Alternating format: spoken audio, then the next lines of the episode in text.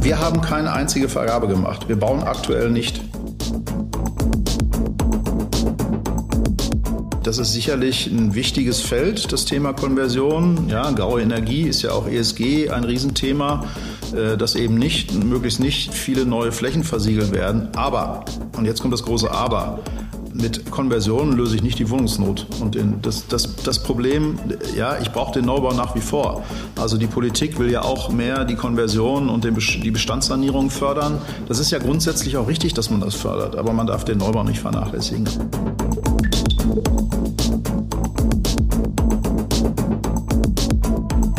Ist der Immobilieros-Podcast von Immocom.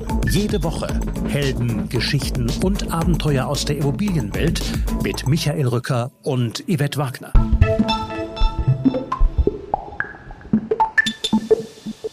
Man darf den Neubau nicht vernachlässigen. Diese klare Botschaft sendet Thomas Kromm. Der Vorstand der Revitales Real Estate AG analysiert mit mir die aktuelle Situation. Die Branche erlebt einen dramatischen Einbruch, sagt er und erzählt, dass sein Unternehmen momentan nichts ankauft und nicht baut. Ich spreche mit ihm außerdem über das unrealistische Ziel der Bundesregierung von 400.000 neuen Wohnungen. Bei einer Kostenmiete von derzeit 18 Euro ist man weit entfernt von bezahlbarem Wohnen. Thomas Kromm blickt auf ein Projekt in Dresden und die Fehler bei der Quartierentwicklung zurück und auf die hoffentlich nicht kommende Bankenkrise. Es geht um die von Investoren gewünschte Portfolio-Sortenreinheit, die der Vergangenheit angehört, um die Mikro-Apartment-Marke B-Home, ein hässliches Endline in Dresden, ein Werkstattverfahren, das eher ein Landeswettbewerb wurde, die Entbürokratisierung als Sau, die durch jedes Dorf getrieben wird, um eine Hommage an DDR-Architektur sowie seine Affinität zu Hotels und eine bahnhofsnahe Entwicklung in Erfurt. Und natürlich muss ich mit ihm über den BVB und die Meisterschaft sprechen. Bevor es losgeht. Konversion ist nicht nur mit Thomas Kromm ein Thema, sondern auch beim Berliner Bestandskongress am 25. Mai. Alle Infos dazu gibt es auf immocom.com und in den Shownotes. Und jetzt viel Spaß mit Thomas.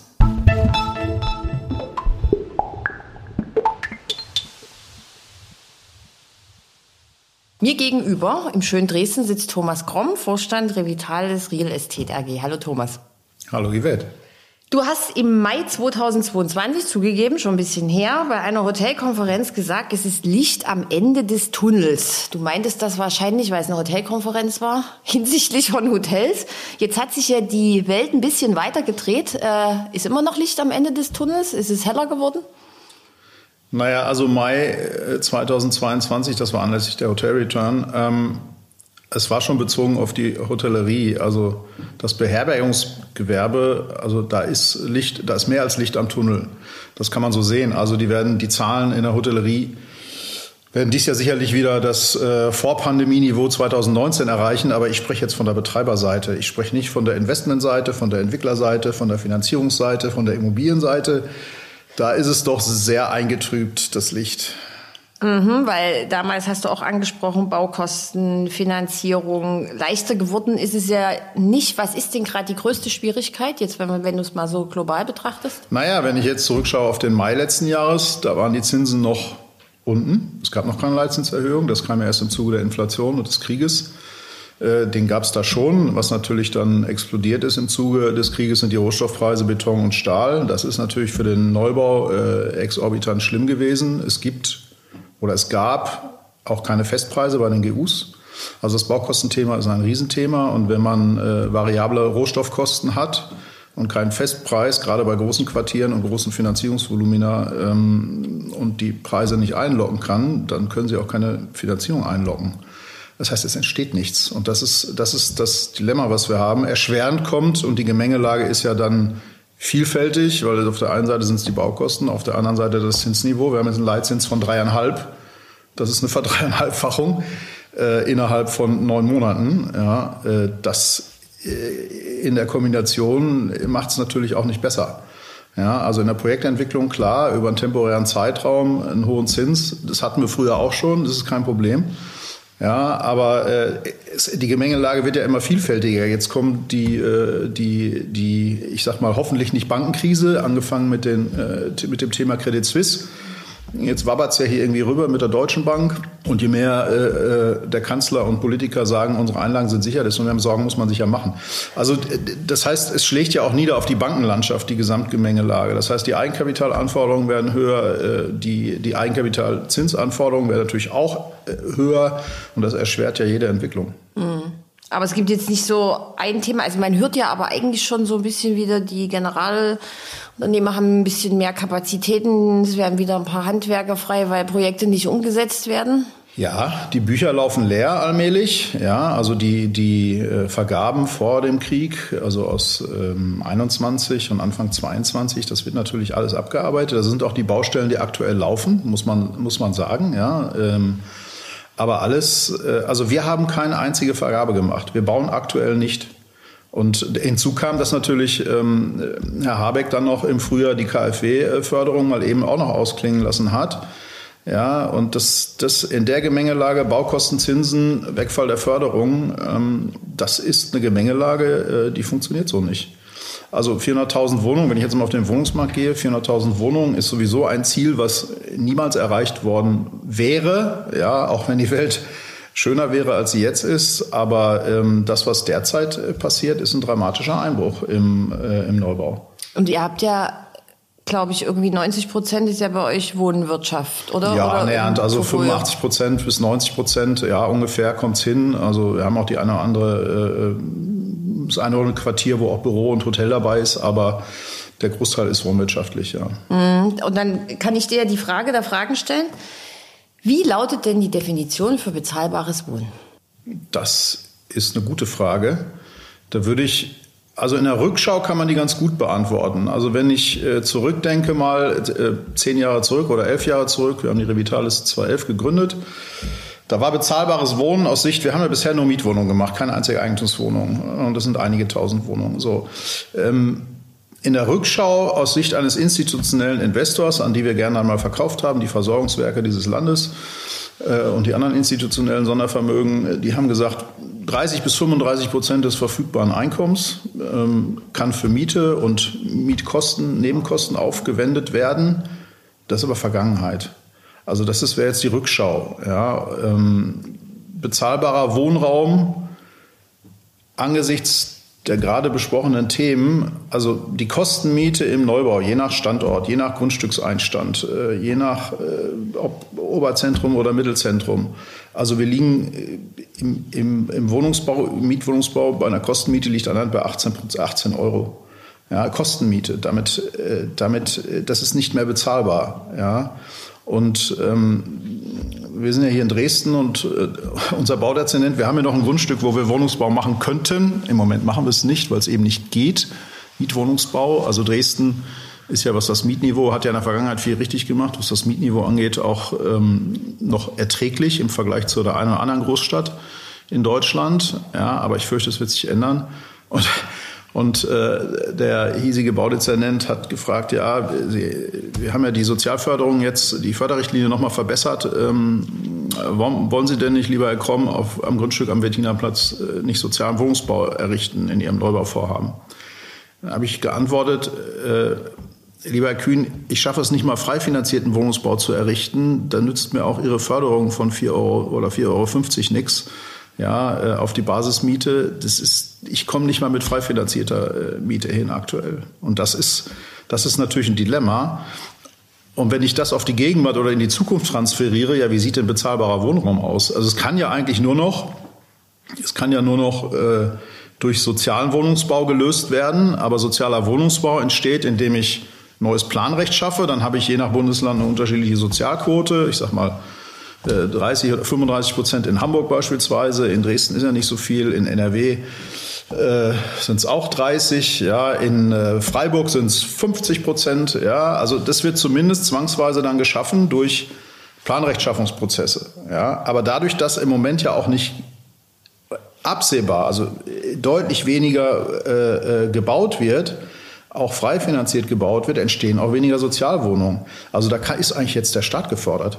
Ganz ehrlich, also der Staat oder die kommunalen Wohnungsbauunternehmen, ähm, weil die Privatwirtschaft wird den bezahlbaren Wohnraum, in, in, der der erforderlich sein wird, in der Masse nicht herstellen können. Na, die WED hier in Dresden hat ja auch alle Bauprojekte. Die bauen, glaube ich, auch nur noch das zu Ende, was schon begonnen wurde. Ja. Und den Rest haben sie ja auch auf Eis gelegt. Ja. Hm. Ja, die haben, die, die, haben natürlich die gleichen Themen. Ja, da zahlt es unterm Strich der Steuerzahler, ja, wenn es teurer wird. Hm. Das geht natürlich in der Privatwirtschaft nicht. Dann finanziert es die Bank gar nicht erst. Ja. ja. Das ist der Punkt. So, bevor wir jetzt aber trotzdem zu den Projekten ähm, sprechen, die hier so im Schwange sind, und da sind ja auch einige, die zu sehr großen Diskussionen führen, äh, vielleicht noch mal so ein bisschen, Revitalis ist 2011 gegründet, hast du vorhin gerade gesagt, mhm. vielleicht mal so ein bisschen zu dem Unternehmen, ein paar Kennzahlen. Ja, gern. Also wir haben, wie gesagt, 2011 gegründet. Das war aus in der Rückschau natürlich ein, ein günstiger, guter Zeitpunkt. Ähm, Finanzkrise haben wir alle noch vor Augen, 2008 Lehman, 2009, das, wobei im Vergleich zu aktuell würde ich sagen, oh, war das gar nicht so schlimm. Ähm, waren andere Themen, aber, ähm, aber der Zeitpunkt war natürlich, ähm, ich sag mal, nach dieser überwundenen Krise war es ein guter Zeitpunkt, ähm, so ein Unternehmen zu gründen. Ähm, mein einer Partner ist äh, Banker, der andere ist Jurist, ich bin äh, Ökonom. Das ist eine ganz gute, also Immobilienökonom, ist eine ganz gute Kombi als Voraussetzung. Und haben dann, äh, haben dann bis dato ein, ein Portfolio aktuell, also wenn wir alle Grundstücke, die wir noch haben, hochbauen würden, dann sind es etwa anderthalb Milliarden auf Gestehungskosten gerechnet. Das ist verteilt über die gesamte Republik. Nördlichste, nördlichstes Projekt ist in Lübeck. Gott sei Dank Bestandskonversion. Das südlichste ist eine Quartiersentwicklung in Germering bei München, wo der Bebauungsplan läuft. Und ähm, östlich hier in Dresden, respektive dann noch in Erfurt sind wir unterwegs. Mhm. Okay. Ähm, Dresden gibt es ja hier das berühmte Prager Carré, früher ein riesiges Loch unweit des Hauptbahnhofes. Da habt ihr euch ja ein Denkmal eigentlich gesetzt, weil jahrelang lief da nur Wasser rein und es hat keiner was gemacht. Ihr habt das dann geschafft. Ähm, mit einer Mischung Wohnung, Einzelhandel, Gastronomie. Ähm, Ihr wart sogar für den Polis Award nominiert. Also vielleicht kannst du noch mal so kurz sagen, was da entwickelt wurde. Und zweitens, heute nennt man das ja Quartier. So.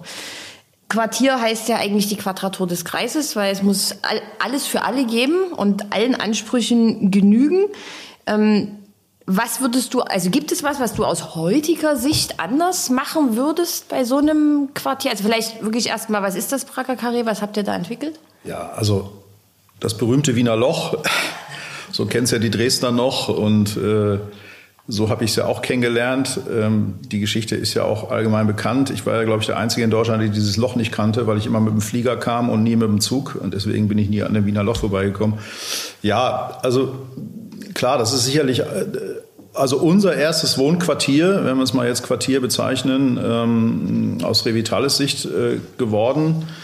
Ähm, das sind 241 Mietwohnungen, die wir gebaut haben, ähm, ungefähr 6000 Quadratmeter Einzelhandel ähm, und, und äh, Gastronomie und Nahversorgung. Also wir haben dort ein Rewe-Center, wir haben dort eine Osteria. Also man kann sich da schon gut versorgen, plus der Einzelhandel und die Fußgängerzone Prager Straße. Das ist sicherlich eine sehr äh, schöne Entwicklung, auch mit einem sehr schön begrünten Innenquartiersbereich mit entsprechender Aufenthaltsqualität, dafür, dass es eben ein urbanes, äh, direkt in der Stadt, also mehr Innenstadt geht ja fast nicht. Also wenn man jetzt die Fußgängerzone nimmt, gut, Altmarkt, Neumarkt, klar, dann natürlich auch. Und ähm, ja, die Frage äh, nach einem Quartier. Also was, was, wenn ich das Quartier jetzt nehme mit anderen Quartieren, die wir später gemacht haben oder aktuell machen, ähm, versucht man natürlich in einem Quartier möglichst alles abzubilden. Also A, das Leben, die Versorgung, die gesamte Infrastruktur, aber auch die soziale Infrastruktur. Das heißt, idealerweise integriere ich eine Kita. Ja, das hilft, das ist für alle gut, ja, aber idealerweise, das war früher auch ein bisschen verpönt. Ich, da, wollte, da wollten speziell, also die, die, unsere Endinvestoren, die, die, die institutionellen Investoren und die Sondervermögen und die Versorgungswerke, sortenreine Produkte, also möglichst viel Wohnen, ein bisschen untergeordnet Gewerbe und aber sonst, also ein Einzelhandel, ein Supermarkt, alles gut. Aber mittlerweile ist das anders. Also wir haben Beispielsweise in äh, Sindelfingen, also bei Stuttgart, eine Quartiersentwicklung. Da haben wir Wohnen, da haben wir Büro, da haben wir äh, Hotel, da haben wir ein Longstay, also Short- und Longstay, äh, so ein Doppelbrand. Wir haben unsere eigenen Mikro-Apartments, die wir, die wir integrieren, dazu, ja. Mhm. die ich auch im Nachgang, das ist vielleicht das, wenn ich nochmal aus Prag gehe, ja, wir haben keine Kita, hätte man dort gut noch integrieren können, aber ja, im Nachgang hätte ich es gern gemacht, äh, haben wir aber mhm. damals, dachte man, High Street, da kam die Internet, Amazon und so weiter, kam da alles gerade ins Rennen, aber im Nachgang hätte ich lieber äh, eine große Kita gemacht als der Einzelhändler, weil das war im Nachgang auch schwer zu vermieten. Und ich hätte auch eben nicht nur normale Wohnungen in Anführungsstrichen, also zwei, drei, vier oder auch fünf Zimmerwohnungen äh, äh für Familien dort gemacht, sondern ich hätte auch äh, Mikroapartments integriert, also kompaktes Wohnen auf eine Art, hat zwei Zimmer-Apartments, weil es einfach nachgefragt wird. Ja gut, ist ja auch die Uni ist ja in der Nähe, ne? auf der anderen Seite des Bahnhofs da. Hm. Das funktioniert in den Innenstädten wunderbar. Hm. Okay. Also das war ja damals schon schwierig. Also als Dresdner kannte man das sowieso das Loch, aber wenn man in der Innenstadt war, war das immer nicht so schön anzusehen. Ähm, jetzt habt ihr ein Projekt, da habe ich so gedacht, als ich das gelesen habe, dass ihr damit einsteigt, so hui, Respekt. Ähm, Hotel am Terrassenufer könnte man locker ein Buch darüber schreiben. Also da habe ich selbst als Lokaljournalistin schon äh, mit Bettina Klemm, wir haben irgendwie, weiß ich nicht, wie viele Artikel dazu geschrieben. Bevor wir aber dazu kommen, kurz, wo kommt deine Affinität zu Hotels her? Du hast ja auch irgendwie noch ein anderes Unternehmen. Gibt es das noch auf Hospitality? Ja, ich habe noch, ich habe, ich war ein paar Jahre in der Schweiz, äh, Anfang der 2000er, habe äh, dort auch eine Firma gegründet. Die Schweiz ist jetzt ein sehr touristisch geprägter Hotelmarkt, aber ein sehr gut funktionierender, mhm. kann man sagen. Äh, so gesehen, äh, meine Hotelaffinität kommt also aus der Historie. Ich habe angefangen mal Anfang der 2000er in Deutschland an der Müritz da war ich aber noch angestellt. Ähm, das, da war dieses äh, Flesensee Hotels in Sports an der Müritz am, am Flesensee äh, mit dem ersten Robinson Club. Und ähm, ja, so ging das dann weiter. Also ähm, äh, mit, mit diversen Hotelentwicklungen neben anderen Entwicklungen, wie gesagt, als Angestellter. Und äh, in der Schweiz dann in, in Zermatt oder in Gstaad. Das sind jetzt natürlich schöne Orte, äh, wo man sich über Auslastungszahlen, Pandemie außen vor, äh, mal keine Gedanken lassen muss, aber das ist so ein bisschen die Historie auch. Und auch schon äh, vor Revitalis Gründung in Deutschland Bürogebäude umgewandelt in äh, Hotels, also klassische Konversionen. Und äh, das war so ein bisschen die, die Historie. Und deswegen ich dachte, das ist jetzt ganz einfach und du sagst, ich mache gern Urlaub, aber naja. ja, naja, das, das Hotel als Spezialimmobilie ist ja auch spannend. Ja, es ist sehr herausfordernd, es ist sehr komplex, weil es ist ja eben ist, auf der einen Seite habe ich einen Betreiber, einen Hotelmanager, der das, der das für das Operative sorgen muss. Also es ist de facto eine Managementimmobilie und die Miete kann nur bezahlt werden, wenn diese Immobilie erfolgreich ist. Das ist bei einer Wohnung anders. Da gibt es einen Mieter, der hat eine Miete und der muss nicht erfolgreich sein. Gut, der muss einen Job haben, dass er die Miete bezahlen kann. Und das ist natürlich äh, mit allem, was dazugehört, äh, eine sehr anspruchsvolle Assetklasse, die Hotellerie, aber auch eine sehr schöne. Die macht sehr viel Spaß, muss ich sagen. Ja, also außer jetzt in Pandemiezeiten. Also hier in Dresden gibt es das Hotel am Terrassenufer, irgendwann mal Dresden-Tourist 1964 eröffnet, direkt an der Elbe, ein Hochhaus, gehört der Familie Trapp schon sehr, sehr lange. Ihr seid da jetzt mit eingestiegen und äh, Dresden ist ja bekannt für seine Diskussionsfreudigkeit. Also die, ich habe es mal geguckt, Gesellschaft Historischer Neumarkt, Thorsten Krücke, der sagt, dieser Zwölfgeschoss ist unter den Top 3 der Bausünden in Dresden. Wir haben über den Komplettabriss diskutiert. Es wurde über den Teilabriss äh, diskutiert. Die Touristen kamen trotzdem immer in Scharen, weil es ist zentral, es ist to ein toller Blick, ähm, alles fußläufig erreichbar. Super. Wie ist denn jetzt der aktuelle Stand? Ja, also zunächst mal, ähm, wie sind wir zu dem Projekt gekommen. Max Trapp und ich haben zusammen studiert. Also das ist jetzt ein Zufall gewesen. Ja, haben aber sonst geschäftlich nie Berührungspunkte gehabt, außer dass wir uns über das Studium kennengelernt haben vor vielen, vielen Jahren. Und ähm, er irgendwann äh, auf der Expo wir uns getroffen haben und äh, er sagte, wir haben ja noch so einen Erbhof meines Papas als Familie, weil die selber sitzt, die Familie sitzt in Wesel und macht ganz andere Themen mit ihrer Firma, nämlich eher Logistik und Wohnen in NRW. Und eigentlich wissen wir nicht so recht. Das ist sehr arbeitsaufwendig, das zu betreuen. Sie betreiben es auch selber, da ist also keine externe Betreibergesellschaft drauf.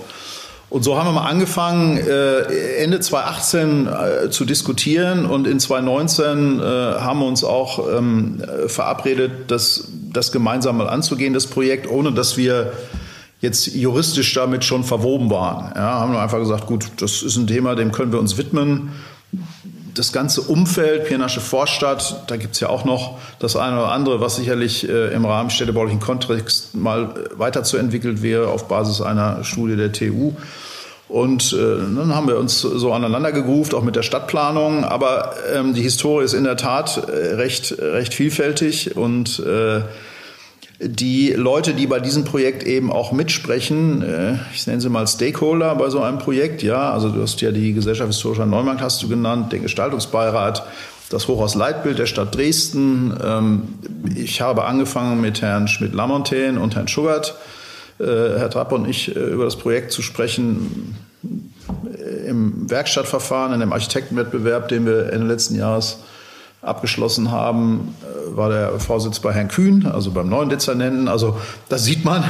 Also das ist für ein kleines Projekt mit annähernd 200 Zimmern schon eine sehr lange Verfahrensdauer, äh, um da überhaupt ähm, alle auf eine Linie zu kriegen und abzuholen. Also die Diskussion waren wir vielfältig bis hin zu Teilabriss, weil es darf keine Hochhäuser mehr geben und und wir haben auch mit allen gesprochen und wir haben auch allen gesagt, also das, das kommt nicht in Frage, dass man das Gebäude, also erstens ist es ein alter Plattenbau, es ist auch statisch äh, alles schwierig, äh, dort auch im Bestand zu arbeiten. Und ähm, ich kann ja nicht, ich kann ja nicht aus einem 200-Zimmer-Hotel plötzlich ein 120-Zimmer-Hotel machen.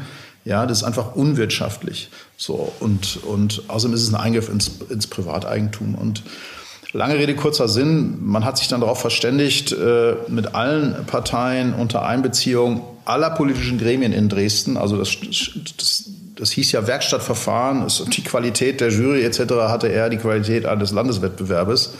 Wie gesagt, es waren alle äh, Fraktionsvertreter dabei und äh, Herr Kühn als, als Dezernent den Vorsitz. Ähm, und Letztendlich ist dann, ist dann aus diesem Verfahren eine, eine abgestimmte Fassadenvariante geworden, die das Büro Knera und Lang äh, mit dem ersten Platz dann gewonnen hat. Und ähm, das ist so der Status quo Ende des Jahres. Wir sind noch nicht, vielleicht um das klarzustellen, wir sind noch nicht juristisch da eingestiegen äh, in das Projekt. Also wir haben lange verhandelt. Äh, während der Pandemie ist nichts passiert. Also während der Pandemie war niemand handlungsfähig. Also ähm, wir hätten überhaupt keine Finanzierung bekommen. Alle Banken, die vorher Hotelfinanzierung gemacht haben, haben gesagt, keine Betten mehr. Ja, das lockert sich gerade ein bisschen. Ja, also der eine oder andere hat auch gemerkt, oha, der Tourismus in Deutschland, auch die Geschäftsreisen sind wieder unterwegs. Man sieht es an den Zimmerraten. Das ist äh, fast schon heftig. Also als Hotelier, im Moment muss man Hotelier sein, da macht nämlich Spaß. Zumindest wenn ich eine Stadt, eine Destination habe, die sowohl touristisch als auch äh, Geschäftsreise, Reisende vereinnahmt. Also das ist Dresden natürlich par excellence. Ja, aber da gibt es natürlich viele andere auch, die jetzt durch die Pandemie profitiert mhm. haben. Was macht denn den Entwurf aus? Was, was wird denn jetzt dann anders und wann soll es denn losgehen? Gibt es da schon einen Plan? Es gibt einen groben Plan, aber ähm, da stehen wir auch noch am Anfang. Also was ein bisschen, äh, es war ja jetzt nur mal etwas medial präsent durch das Verfahren. Es gibt ja auch eine Ausstellung dazu äh, zu den Entwürfen und äh, durch die mediale Präsenz ist jetzt ein bisschen Unruhe gekommen in den gesamten Gesellschafterkreis, ohne dass ich dazu sehr in die Tiefe gehe. Aber es gibt mittlerweile so ein, zwei Trittbrettfahrer, die nach drei Jahren getaner Arbeit durch uns äh, jetzt darauf springen und irgendwie versuchen dazwischen zu grätschen. Das macht es gerade ein bisschen, äh, es zieht gerade das ganze Projekt ein bisschen. Also, aber das nur am Rande. Ansonsten ähm, der Entwurf, es waren ja äh, vorwiegend Dresdner Büros dabei und äh, angefangen von, von Rode Jean über Knera und Lang und aber auch äh, große Büros, die auch international unterwegs sind, wie RKW aus Düsseldorf, die Zweiter geworden sind, auch einen schönen Entwurf gemacht haben. Also das liegt ja im Auge des Betrachters. Die Auslobung dieses Fassadenwettbewerbes oder des Werkstattverfahrens sollte, das Ergebnis sollte auch eine, ein bisschen ein, eine Hommage an die DDR Architektur im Plattenbau sein. Und das sollte sich äh, wiederfinden. So. Und das hat, glaube ich, dieses Wabonspiel, ähm, das auf der einen Seite noch vorzuhalten und auf der anderen Seite irgendwo auch was Zeitgemäßes zu kreieren, weil da muss ja oder geht ja in der Regel dann eine große internationale Kette rein, die auch ihre Anforderungen an Optik, Fassade etc. haben. Sie wollen ja, das wird ja ein wunderbares Hotel, ein Upscale-Hotel, wir kriegen eine Skybar oben drauf. Äh, das ist sicherlich ein absoluter USP für Die Dresden on top, ja, mit, aus, der, ja. mit dem Blick äh, dann in die sächsische Schweiz und über die Altstadt. Aber da kann man sich, da kann man sich streiten über die, über die, äh, über die Fassade. Und es wird ja auch gestritten im Internet, wie ich gelesen habe. Aber das ist ja nach jedem Wettbewerb so. Ja, unterm Strich war es ein knappes Ergebnis. Zweiter bei RKW. Die haben auch Persönlich gefällt mir die Fassade von RKW besser, ohne Herrn Knerer da was Böses zu wollen. Der hat verdient gewonnen, alles gut, weil er die Aufgabe auch exakt erfüllt hat. Aber ähm, RKW, das ist eben diese alte DDR-Fassade eben nicht mehr ablesbar. Das wäre mein Favorit gewesen, Mhm. es eben nicht zu tun, gerade einen Kontrast zu machen, aber das war nicht mehrheitsfähig. Ja, weil, weil so wie das Hotel jetzt dasteht, ist es ja ist halt so Das ist ein hässliches. Endline. Das ist eins der hässlichsten Endline, die ich überhaupt kenne in Deutschland. Ja, ähnlich wie das Wiener Loch. Das will keiner äh, an, angucken. Wenn man von drinnen rausguckt, ist gut. Dann sieht man die Fassade nicht. Also das ist alles gut, wenn man einmal drin ist. Aber Hochhaus ist eh anspruchsvoll, auch architektonisch, auch Fassade. Äh, da was Gutes zu kreieren, das ist einfach auch anspruchsvoll. Ja, so. Aber es wird irgendwann hoffentlich Geschichte sein, diese hässliche Fliesenfassade. Ähm, das zeigt ja jetzt aber wieder auf ein Thema ein, was ja sowieso in aller Munde ist und wo man denkt, das ist eine Neuerfindung, obwohl es das schon immer gab. Arbeiten im Bestand. Du hast ja vorhin auch schon von Konversion und so gesprochen. Ist denn die Immobilienbranche jetzt mal erstmal so allgemein überhaupt dafür gerüstet? Weil es hat ja jahrelang irgendwie nur eine untergeordnete Rolle gespielt, wenn ich mir jetzt so Leute wie Tim Sassen von der Greyfeed Group angucke, die da ja auch eher belächelt wurden, die gesagt haben, wir machen überhaupt keinen Neubau, wir machen wirklich nur Bestand. Nein, also ähm, die, die Branche ist, glaube ich, schon gerüstet. Äh, Im Moment muss sie zwangsweise sich darauf konzentrieren, weil der Vorteil an, an einer Bestandsimmobilie, sofern, Klammer auf, sie drittverwendungsfähig ist, Klammer zu, das ist ja die Voraussetzung, ja, kann ich in der eigenen Nutzungsklasse des Bestandes bleiben. Hier ist, bleibt, hier war es ein Hotel, nein, früher war es mal ein Wohnheim, aber es ist ein Hotel und es bleibt Hotel. Ähm, aber ich kann ja genauso gut äh, Hotel in Wohnen, machen wir auch gerade, oder ich kann äh, Büro in Hotel oder ich kann Büro in Wohnen oder Mikroapartments, wenn ich bestimmte Voraussetzungen habe. Also ich brauche eine gute Grundsubstanz. Das Schöne in der aktuellen Marktlage ist, Stahl und Beton ist schon verbaut. Also das brauche ich mir nicht kaufen, weil das ist im Moment das teuerste.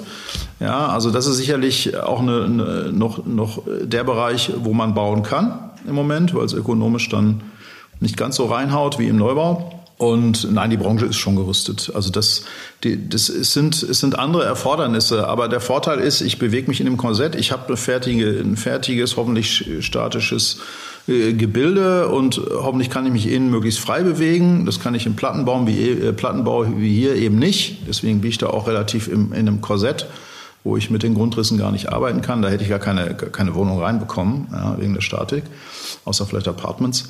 Und ähm, nein, das ist sicherlich, das ist sicherlich ein wichtiges Feld, das Thema Konversion. Ja, graue Energie ist ja auch ESG ein Riesenthema, dass eben nicht, möglichst nicht viele neue Flächen versiegelt werden. Aber, und jetzt kommt das große Aber, ähm, mit Konversionen löse ich nicht die Wohnungsnot. Und das, das, das Problem, ja, ich brauche den Neubau nach wie vor. Also die Politik will ja auch mehr die Konversion und den, die Bestandssanierung fördern. Das ist ja grundsätzlich auch richtig, dass man das fördert, aber man darf den Neubau nicht vernachlässigen. Ansonsten durch, durch Umnutzung von Gebäuden schaffe ich nennenswert nicht die Anzahl der Wohnungen, die ich da brauche, wenn ich denn überhaupt in den Wohnungsbau gehe. Ja, es kann ja auch ein bestehendes Büro komplett revitalisieren. Dann ist es weiterhin Büro, schafft keine einzige Wohnung. In, in Lübeck macht ihr aber gerade aus dem Hotel Ja. Wohnung, oder? Ja, das ist richtig. Da haben wir den äh, ein recht, recht auch geschichtsträchtiges Haus, den Hanseatischen Hof in Lübeck, auch ein sehr großes Haus, erworben äh, in der, in der äh, Innenstadt, sehr guter Lage. Und ähm, das ist im Prinzip eine große Blockrandbebauung mit einem großen Innenhof, wo im Moment noch ein Saal ist.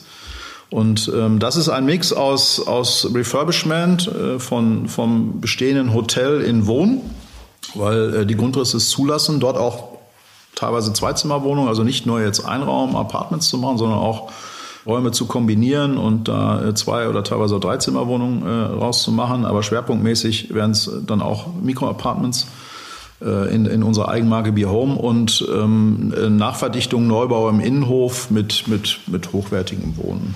Ja. Ähm, Be Home haben wir vorhin schon mal angesprochen. Ähm, das ist eure Eigenmarke im Mikro-Apartment-Bereich.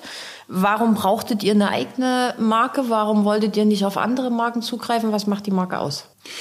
Naja, also äh, so viele andere Marken, als wir angefangen haben äh, mit dem Thema Mikroapartments, gab es da nicht. Da gab es iLive und Co., aber ähm, das sind in der Regel auch äh, Betreiberobjekte.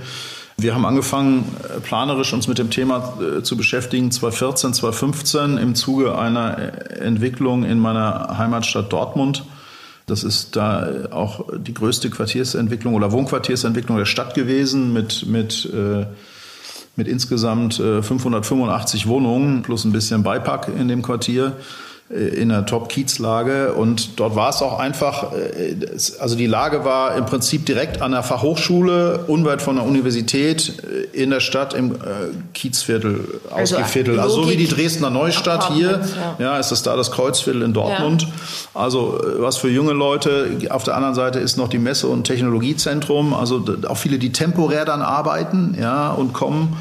Und ähm, wir haben einfach überlegt, da ist, das ist auch ein Trend, der geht dahin in, in kleinere Wohnungen, kompakte, ja, dass du, dass man temporär mal ein, zwei, drei Jahre oder Studenten halt drei Jahre an irgendeinem Ort leben oder auch für, für Berufsstarter, die nicht so viel Geld haben, aber eine Single-Wohnung brauchen, aber äh, das, das, wo sie direkt einziehen können und wo alles da ist. Und ähm, deswegen haben wir diese Eigenmarke Be Home in ein, anderthalb, zwei Zimmer, Apartments, alles drin.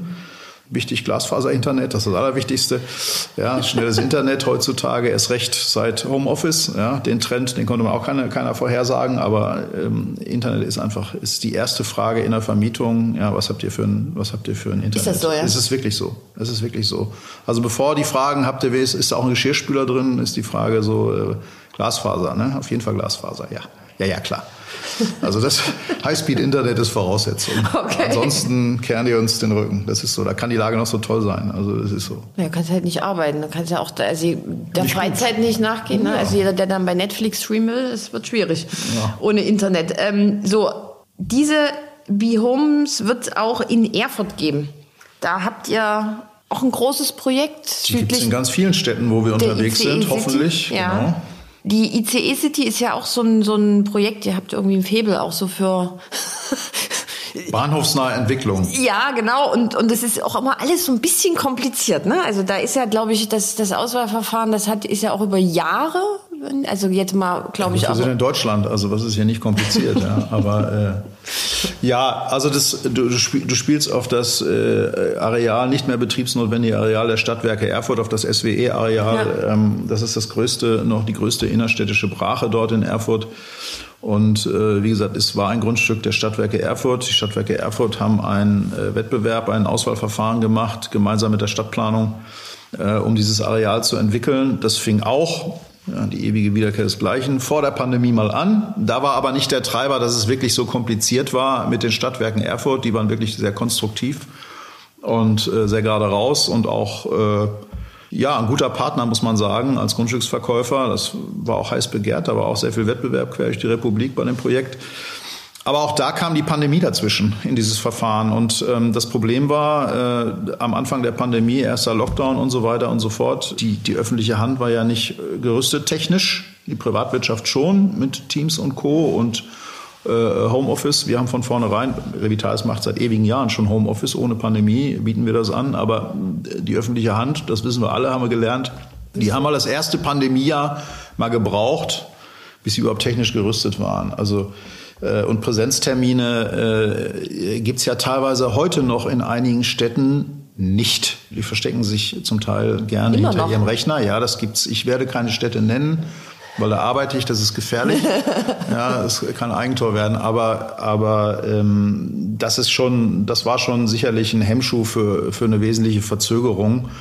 Und man kann eben so eine riesige Quartiersentwicklung, wir reden davon 75.000 oder 80.000 Quadratmeter Geschossfläche, auch mit, mit allem, mit Quartiersversorgung, mit Kita, mit, mit Wohnen, mit Arbeiten, mit Mikroapartments, mit, mit Senioren und betreuten Wohnen, also alles, was dazugehört. Und so eine Entwicklung kann man nicht über Teams äh, besprechen. Da muss man auch mal Pläne an die Wand werfen, da muss man äh, Pläne auf den Tisch legen und in dem Gleichkang Stadtplanung, Verkäufer, Investoren. Das, ging, das geht nicht über Rechner, da wenn da so viele Leute sind. Mhm. So, und deswegen hat es auch so lange gedauert. In dem Fall erschwerend kam leider in, in Erfurt hinzu, dass der dass der Leiter der Stadtplanung, Paul Börsch, ähm, leider verstorben ist. Ähm, das war eigentlich sein, ja, seine Entwicklung, äh, schon historisch und das, das war sicherlich ein tragischer Verlust als Mensch und natürlich auch für, hat zeitlich das auch nochmal zurückgeworfen, weil die Stelle ist äh, mittlerweile wieder besetzt, aber das hat, hat aber lange gedauert. Das hat äh, anderthalb, fast zwei Jahre gedauert. Das sind aber auch große Fußstapfen, in die man da. Das ist so, ja. Das, das ist so. Schwierig. Ja. Ähm, jetzt gut, wir hoffen jetzt mal, Corona ist jetzt nicht mehr da, Pandemie wird es wahrscheinlich nicht mehr geben so schnell. Äh, können wir uns denn auch äh, abseits der Pandemie denn solche jahrelangen Prozesse in Zukunft noch leisten? Weil es, es kommen ja immer mehr Dinge dazu, die man jetzt noch beachten muss, die ja. reguliert werden. Also ich wir sind ja in einer Krisensituation gesamthaft. Ja? Also natürlich vor allem durch den Krieg erstmal politisch ja, in Europa. Und ähm, im, in Krisensituationen sind eigentlich Entscheidungen gefordert. Ja? Es war in der Pandemie auch schon so. Also, und da ist Föderalismus, und wir sind immer ein föderalistisches Land, nicht gerade förderlich. Und durch Föderalismus dauern Prozesse eben lang. Wenn ich in jedem Bundesland eine andere Bauordnung habe, wenn ich in jedem Bundesland eine andere Förderrichtlinie habe, dann ist das schwierig. Ja? Also zumindest ist es schwierig, wenn man viel bewegen will und in, an vielen Standorten oder der ganzen Republik unterwegs ist, weil man jedes Mal neue Gegebenheiten hat. Ja? Also wenn das zentral geregelt werden würde, wäre das schön. Ja? Wenn das Baurecht einheitlich wäre, wäre das schön. Aber das, dieses Thema ähm, Entbürokratisierung, also ganz ehrlich, das wird ja äh, wie ein, nee, ich darf es nicht sagen, wie eine Sau durchs Dorf getrieben. Ich kann es nicht mehr hören. Weil das Wort, den Satz kann man gleich wieder löschen. Das schaffen wir nicht mehr. Ja, aber das ist, das ist das große Thema, was wir haben. Planrechtschaffungsprozesse, immer mehr Anforderungen, also die, die energetischen Anforderungen werden immer höher, ähm, die, die Mitsprache der Verwaltung. Es, es wird immer vielfältiger. Ja. Eine ähm, Partizipation auch. Also ja, es ist ja grundsätzlich gut. Eine Phase Null, wenn ich mit einer Quartiersentwicklung anfange, ich muss erstmal, das ist wie beim Wiener Loch. Ja, da ist jahrelang nichts passiert. Ja, und die Meinungen, die ja davor herrschen, was man mit diesem Loch macht, vom Badesee über eine grüne Wiese, über äh, die Staatsoper, über was alles, ja, war ja vielfältig. Und da muss man schon in, in einer Phase Null, bevor ich so ein Verfahren anfange, musst du natürlich ähm, mal einladen und deine Ideen präsentieren. Und das tust du nämlich mit den Leuten, die das hinterher nutzen, nämlich die da wohnen und leben, mit den Dresdnern. Das, das muss man auch machen, das muss man immer machen. Aber die Bevölkerung, ja, das ist eine normale Hausaufgabe, die man machen muss und die ist wichtig. So, sonst habe ich im Zweifelsfall Gegner im Verfahren, ja, weil die, die gibt ja eine öffentliche eine Offenlage ja. und dann kann jeder seine Einsprüche äh, loswerden. Aber das ist nicht das Hauptproblem. Das Hauptproblem ist die Verwaltung. Die Verwaltung und die Politik. Und natürlich auch die Vielfalt der Politik. Auf der einen Seite gut, ja, aber wenn ich in einem Stadtrat acht Parteien habe, ja, will jeder mitreden. Ja, das ist, das ist, das führt dann auch zu Verlängerung von Prozessen. Und das ist, das ist in den letzten Jahren, ist es in der Tat, ist es länger geworden, ist es schwieriger geworden. Und im Zuge der, der ganzen Kollateralschäden durch den Krieg, die wir jetzt haben, Baukosten, Zinsen etc., äh, Förderung, äh, energetische Anforderungen, äh, macht es das natürlich nicht leichter, wenn die Verfahren auch länger dauern, statt schneller gehen. Mhm. Also wir haben eigentlich ein Baulandmobilisierungsgesetz und solche Dinge, es wird aber nicht umgesetzt in der Verwaltung. Das ist meine, ist meine Wahrnehmung. Hm, ja, Mobilisierung ist da nicht so viel, nee. Das ist wenig. So, du hast es vorhin schon mal ganz kurz angeschnitten. Du bist eigentlich äh, Du bist gebürtiger Dortmunder. Auf deinem Twitter-Account kann man auch äh, die echte Liebe ja. sehen. Also schafft es denn Dortmund jetzt mal mit der Meisterschaft? Die Prognose des Experten. Und los. Also, ja, also ich bin Dortmunder. Ich äh, wohne in Hamburg und in Dortmund. Da lege ich auch Wert drauf. Ähm, bin in Dortmund aufgewachsen. Ja, also wenn ich jetzt äh, Angestellter von Borussia Dortmund wäre, würde ich sagen, man kann da nur von Spiel zu Spiel denken. Dafür zahle ich dann drei Euro. Ich bin aber nicht Angestellter. Wir stehen einen Punkt vor den Bayern. Wir spielen am Samstag gegen Bayern. Und wenn die ganzen Verletzten, die alle noch verletzt sind, ob das der Brand, der Adeyemi, unser Torwart der Kobel ist, wenn die alle zurückkommen und unser Mokuku, dann haben wir eine Chance. Nach zehn Meisterschaften der Bayern ist auch einfach mal ein Wechsel nötig. Es wäre einfach schön. Wir wünschen uns das alle, es wäre toll. Ich glaube, das ganze Land wünscht sich das, bis auf die Bayern-Fans. Ich glaube, selbst die Schalker gönnen uns diese Meisterschaft.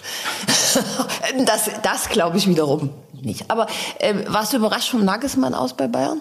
Hast du das so, du bist ja sehr fußballaffin, wir haben ja, ja schon mehrfach drüber Ja, gesprochen. das kam sehr überraschend. Ähm, ich hatte, also der Plan war äh, von 600.000 Dortmundern, äh, war, dass das eine Woche später passiert, wenn Dortmund in München punktet, dass wir ihn aus dem Amt hieven oder verhelfen. Da haben wir haben viele ein bisschen Sorge, zumal es auch noch Thomas Tuchel ist, der ja anerkanntermaßen ein sehr guter Trainer ist, aber ist Ex-Trainer von Borussia Dortmund, der ist Champions League-Sieger mit Chelsea geworden. Ähm, das ist eigentlich eine Woche zu früh. Und er hat auch eine Rechnung mit seinem Ex-Club offen, weil er ist etwas unsauber entsorgt worden in Dortmund ja, nach dem Attentat. Das war keine schöne Geschichte nach dem Monaco-Spiel und dem Attentat auf den BVB. Ähm, so gesehen äh, blicke ich persönlich damit ein wenig Sorge und Ehrfurcht, aber er hat keine Zeit, sich einzugewöhnen. Aber das ist immer so, nach dem Trainerwechsel spielt eine Mannschaft anders. Ja, mhm. das aber die Meisterschaft wird nicht nächsten Samstag entschieden, da bin ich sicher.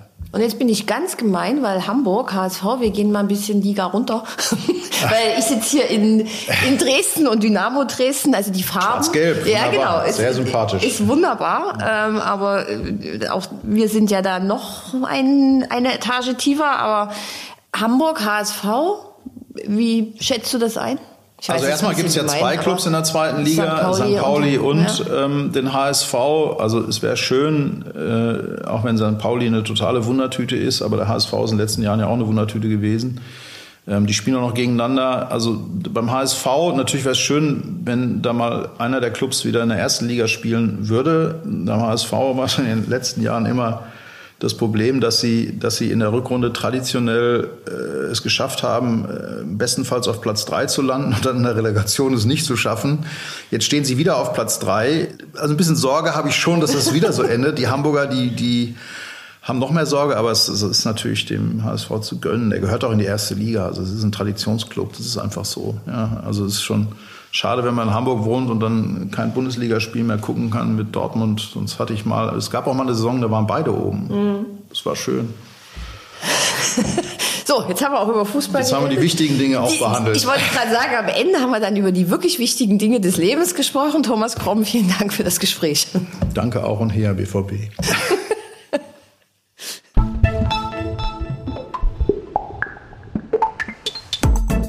Das war der Immobilieros Podcast. Alle Folgen finden Sie unter www.immobilieros.de und überall dort, wo man Podcasts hören kann. Aktuelle News aus der Immobilienbranche gibt es unter www.immocom.com.